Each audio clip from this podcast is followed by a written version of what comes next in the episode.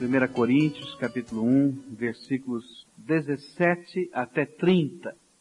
Porque Cristo não me enviou para batizar, mas para pregar o Evangelho, não em sabedoria de palavras, para não se tornar vã a cruz de Cristo. Porque a palavra da cruz é deveras loucura para os que perecem, mas para nós que somos salvos, é o poder de Deus. Porque está escrito, destruirei a sabedoria dos sábios e aniquilarei o entendimento dos entendidos. Onde está o sábio? Onde o escriba? Onde o questionador deste século? Porventura não tornou Deus louca a sabedoria deste mundo? Visto como na sabedoria de Deus, o mundo pela sua sabedoria não conheceu a Deus. Aprove a Deus salvar pela loucura da pregação os que creem. Pois enquanto os judeus pedem sinal e os gregos buscam sabedoria, nós pregamos a Cristo crucificado, que é escândalo para os judeus e loucura para os gregos. Mas para os que são chamados, tanto judeus como gregos, Cristo, poder de Deus e sabedoria de Deus. Porque a loucura de Deus é mais sábia que os homens, e a fraqueza de Deus é mais forte que os homens. Ora, vede, irmãos, a vossa vocação, que não são muitos os sábios segundo a carne, nem muitos os poderosos, nem muitos os nobres que são chamados. Pelo contrário, Deus escolheu as coisas loucas do mundo para confundir os sábios, e Deus escolheu as coisas fracas do mundo para confundir as fortes. E Deus escolheu as coisas ignóbeis do mundo e as desprezadas e as que não são para reduzir a nada as que são, para que nenhum mortal se glorie na presença de Deus. Mas vós sois dele em Cristo Jesus, o qual para nós foi feito por Deus sabedoria e justiça e santificação e redenção, para que, como está escrito, aquele que se gloria, glorie-se no Senhor. Vamos orar ao Senhor?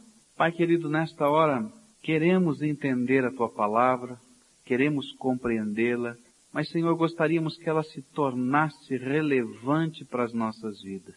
Por isso, Senhor, te pedimos em nome de Jesus que o teu Espírito Santo esteja aplicando aos nossos corações, à nossa mente, à nossa maneira de viver aquilo que a tua palavra tem aqui registrado. Que o Senhor que sonda a nossa mente, que sonda o nosso coração, que o Senhor mesmo esteja, Senhor, vendo a nossa necessidade nessa hora e de uma maneira muito particular o teu Espírito esteja trabalhando.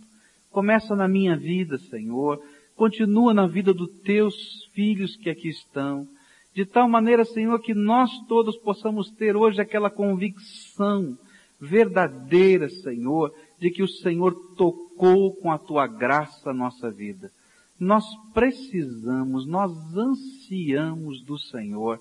Ó Senhor, derrama a tua graça entre nós. É no nome de Jesus que oramos. Amém.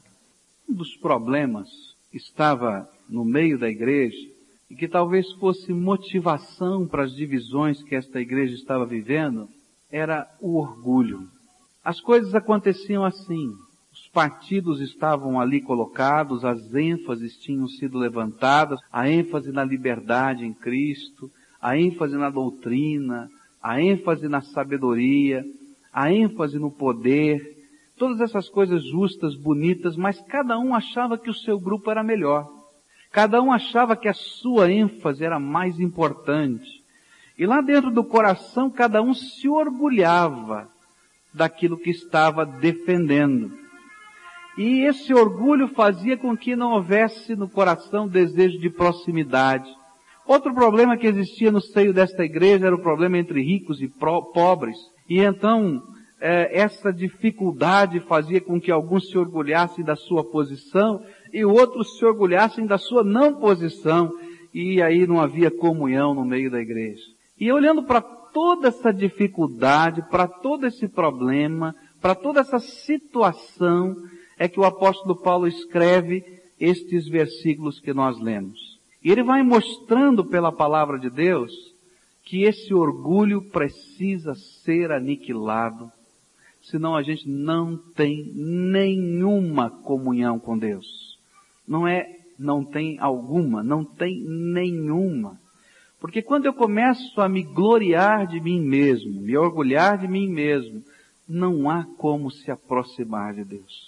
A gente só se aproxima de Deus quando a gente tem a coragem de se humilhar diante da potente mão de Deus, de reconhecer que Ele é Deus e que nós somos criatura.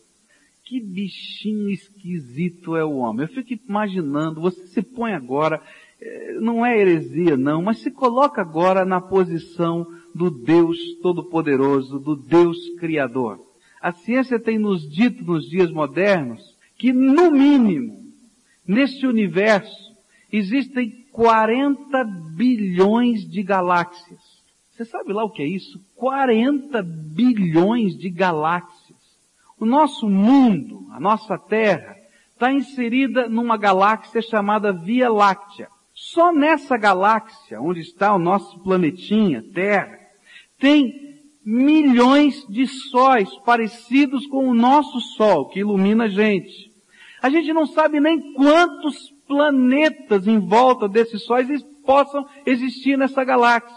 E o mundo moderno, a ciência está dizendo que no mínimo 40 bilhões de galáxias como a nossa foram criadas, existem, eles podem detectar e tentar mapear.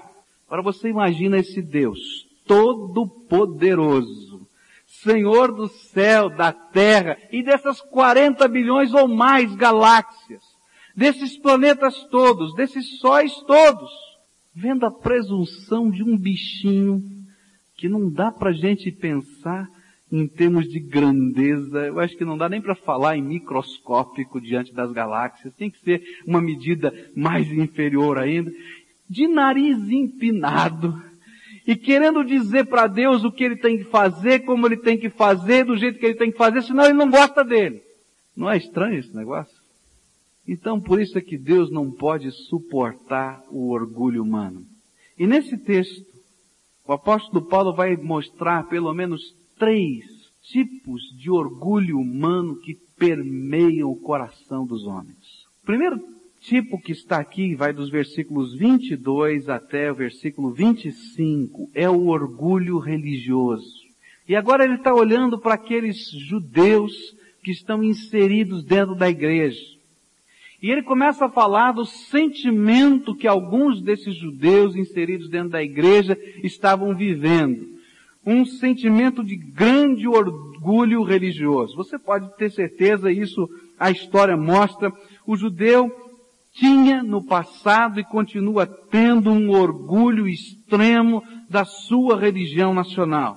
Eles tinham uma perspectiva do Messias que viria, que seria um libertador forte, alto, de olhos azuis, que invadiria Jerusalém com uma espada em punho num cavalo branco, tremulando uma capa cintilante e reafirmando que eles eram, o povo judeu, um povo poderoso. Esse era o sonho de Messias que eles tinham. De repente chegou o Evangelho e começou a ser anunciado a esses judeus e apresentava um Cristo nascido uma manjedoura, pobre, que entra em Jerusalém num jumentinho, ao agitar de folhas de palmeira e acaba crucificado. E o apóstolo Paulo diz, olha, esse tipo de pregação não consegue ser aceita por muitos judeus, porque eles têm um orgulho tão grande dentro deles, que a cruz de Jesus se transforma num escândalo. O chamado rei dos judeus, antes de ser um símbolo de força e poder, aos olhos deles, era uma demonstração incrível de fraqueza. Mas o que Deus estava dizendo para aqueles judeus orgulhosos da sua religião nacional, pensando que o método era a espada, o cavalo branco, a força e o poder, era que naquela fraqueza da cruz, Jesus havia derrotado os principados e potestades do universo. Naquela fraqueza aparente da cruz, o nome de Jesus foi colocado acima de todo nome no céu, na terra, debaixo da terra, em todo esse universo. E no sangue de Jesus, Deus escolheu ser este o método para a remissão dos nossos pecados. Então o judeu, cheio do seu orgulho, não conseguia crer nisso. E ficava sempre pedindo um sinal a mais, uma prova a mais, um milagre a mais. E na verdade esse orgulho religioso pedia força e poder. Força e poder. Quando a gente estuda um pouquinho da história de Israel, descobre que logo depois da morte de Jesus existiram dois outros pretensos messias. Em 45 depois de Cristo, surgiu um homem chamado Teudas, que reuniu milhares de pessoas no Rio Jordão, com a promessa de que o reino seria restaurado a Israel e que o primeiro passo seria a abertura das águas do Rio Jordão. E uma multidão de gente chegou lá para a grande revolução, porque eles criam nessa força e nesse poder. O orgulho deles pedia uma religião de força e de poder. Aconteceu uma desgraça naquela terra. Houve uma repressão violenta romana. Muita gente morreu. Água de rio nenhum se abriu. E esse sonho de força e poder virou em catástrofe. Em 54 depois de Cristo, um homem do Egito chegou à cidade de Jerusalém e reuniu 30 mil pessoas no Monte das Oliveiras para verem o muro de Jerusalém cair mediante uma palavra que ele daria. E o muro não caiu. Mas o povo estava ansioso por esse tipo de religião de força e poder.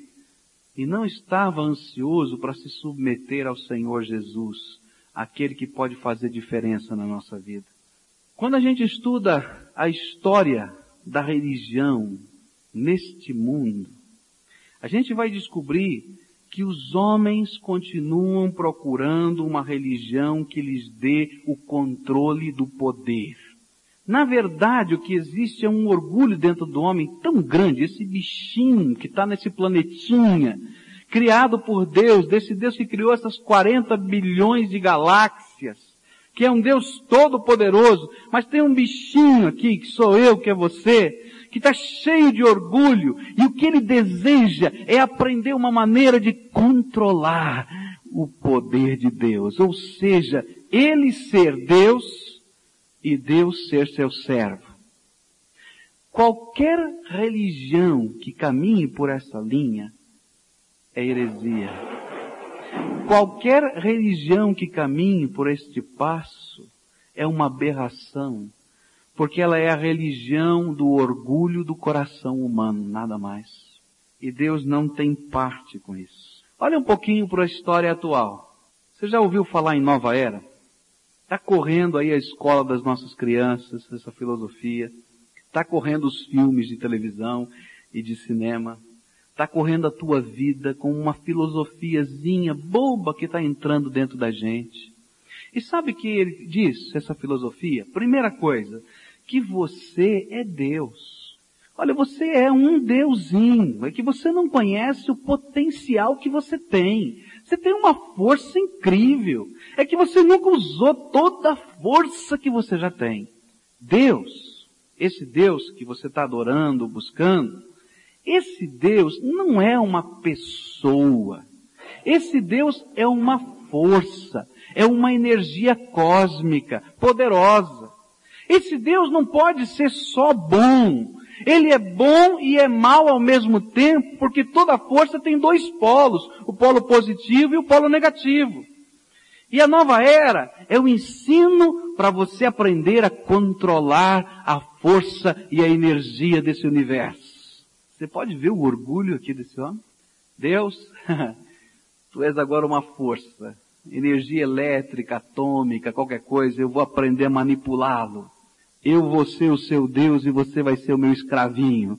Te coloquei num tubinho de ensaio. Eu fico pensando, o que que Deus pensa de um pensamento desse, de uma fé desse tipo, de uma filosofia dessa? Esse bichinho não aprendeu nada ainda. Só que esse bichinho sou eu e é você. A gente olha para a história e de repente a gente vê os vários tipos de idolatria que aconteceram no mundo. Você sabe o que é idolatria? É esse bichinho que sou eu, que é você, que é esse ser humanozinho pequenininho, que não quer se submeter a um Deus vivo, verdadeiro, todo-poderoso, Senhor. E então eu pego a minha, o meu canivete, um pedaço de madeira e esculpo uma imagem de escultura e digo, olha Deus, você vai ter que fazer o que eu estou falando é desse jeito, é daquele jeito. Essa imagem tem a minha forma, tem o meu jeito, tem o meu caráter. Ele é uma projeção daquilo que eu quero, daquilo que eu desejo. Na verdade, o que eu estou querendo é controlar esse Deus. Está lá o, o orgulho desse homem, o orgulho religioso. E por causa desse orgulho, a humanidade tem sofrido ao longo da história. E muitas pessoas, por causa desse orgulho, estão e viveram na história e no tempo e ainda vivem à mercê de tantas crendices, de tantas coisas. Na Idade Média, o que se mais vendia era um pedacinho da cruz de Jesus pedacinho poderoso, não sei quanta madeira foi cortada com o nome de cruz de Jesus, e as pessoas usavam aquilo como talismã poderoso que fazia coisas extraordinárias. Põe aqui, faz assim, acontece assim. Sabe que religião é essa? Essa é a religião do orgulho. E quando a gente está querendo controlar Deus e ser aquele que ordena a Deus, a gente cai na vergonha. E muitas vezes é iludido até no meio evangélico, tem aqueles que querem ser os manipuladores de Deus, que estão decretando, dando ordens para Deus, dizendo tem que fazer, tem que ser desse jeito. Gente, Deus não divide a sua glória com ninguém. Ele é soberano, Ele é eterno, ele é todo poderoso, Ele é o Senhor dos céus e da terra, e ninguém que se aproxime cheio de vaidade, de orgulho de si mesmo, vai conseguir qualquer coisa, porque Deus não precisa de nada. Ele é todo suficiente.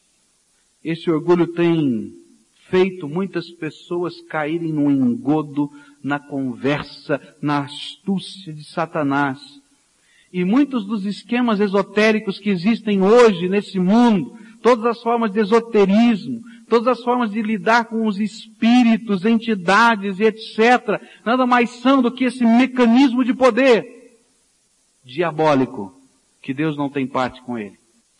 Mas é interessante quando a gente olha a Bíblia é que o verdadeiro Deus sempre falou e agiu através de homens pesados de língua, Aquele que não podia ser eloquente, que tinha dificuldade para falar, Deus levantou para ser profeta. Moisés, um dos grandes profetas, talvez o mais importante profeta da história da humanidade. Era um homem que não podia falar direito. E Deus disse, eu sei da tua fraqueza, mas eu quero usar essa tua fraqueza para confundir a grandeza daqueles que se acham grandes, para mostrar que não é esse bichinho pequenininho que está fazendo alguma coisa, mas é o Deus Todo-Poderoso, Criador dessas 40 bilhões de galáxias, que faz diferença.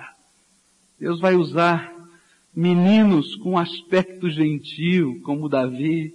Chega Samuel para ungir o novo rei de Israel vai à casa do pai de Davi e diz, passe em revista os teus filhos, porque o Senhor escolheu um dentre eles para ser rei, e o papai vai trazendo o mais forte, o mais poderoso, ele diz, não é esse, vai trazendo o outro, um pouquinho mais fraco, mas esse aqui também não é esse. Daqui a pouco chega um garotinho lá, adolescente, tudo espivetado, garoto de tudo, ele diz, é esse menino aqui que Deus vai usar e Jessé fica pensando, Senhor, será que o Senhor escolheu certo? Sabe por que, que Deus faz isso? Para mostrar para a gente que não é pela nossa força, não é pela nossa inteligência, não é pela nossa capacidade, não é pelo nosso controle, não é pela nossa sabedoria, não é pelo nosso poder que Deus vai fazer alguma coisa.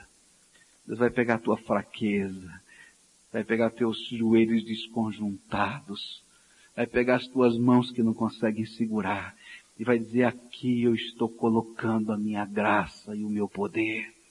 A fé genuína, verdadeira, é a expressão, sabe do que? De arrependimento. É de alguém que quebra o orgulho e diz, Senhor, tenho pecado contra ti, não sou digno de ser chamado teu filho, tenha misericórdia da minha vida. É a expressão de submissão desse homem que se coloca debaixo da potente mão de Deus e diz, Senhor, Tu és Deus. Eu quero ser teu servo. É aquele que diz, Senhor, não é do meu jeito, não, mas é do teu jeito, faz do jeito que o Senhor quiser. Enquanto a gente não tem coragem de viver essa entrega, a nossa religião, a nossa expressão religiosa é a expressão do nosso orgulho e nada mais. Na cruz, é isso que Paulo está dizendo, Deus nos faz dar a mão à palmatória e afirmar, eu sei que nada posso. Eu sei que nada posso. Tenha misericórdia de mim. E enquanto alguém não se aproxima de Jesus dizendo isso, Senhor, eu sei que nada posso, tenha misericórdia de mim, ele vai ficar dando cabeçada por essa vida, cheio de orgulho, mas vai ficar sofrendo, porque ele é um bichinho desse, não dá nem pra gente medir, diante do grande e poderoso Deus. Mas Deus ama você. Eu gosto de uma expressão que tem lá no Velho Testamento, quando o profeta tem essa consciência. Ele diz assim, usando as palavras do Senhor, ele diz, ó oh, vermezinho de Jacó. Já leu isso na Bíblia? Ó oh, vermezinho. Ele, ele chega uma hora que ele vê a grandeza de Deus e diz assim, não dá para dizer outra coisa, eu sou um bichinho, um vermezinho. Mas Senhor, muito obrigado porque o Senhor me ama e tem misericórdia da minha vida. Você quer graça de Deus na tua vida? Você quer sentir realmente o verdadeiro poder, mas ele é tão diferente do que você imagina? Se submete ao Senhor Jesus. Mas olha, é rendição incondicional. Quebra o teu orgulho e diz, Senhor, eu tenho vivido como se eu fosse um Deus. Me envergonho disso. Mas eu quero me colocar no meu devido lugar e ser apenas criatura eu descubro, eu entendo que eu sei que nada posso. Tenha misericórdia da minha vida.